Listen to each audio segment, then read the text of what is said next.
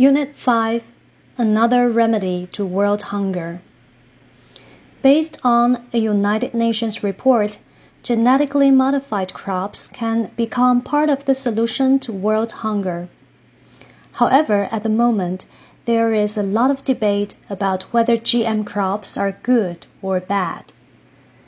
Supporters of genetic engineering are saying that GM crops are easier to grow and more nutritious tasty, and long lasting. Vitamin and protein enriched vegetables could improve nutrition levels. What's more, drought and insect resistant crops might help to feed the growing world population and boost incomes of third world countries.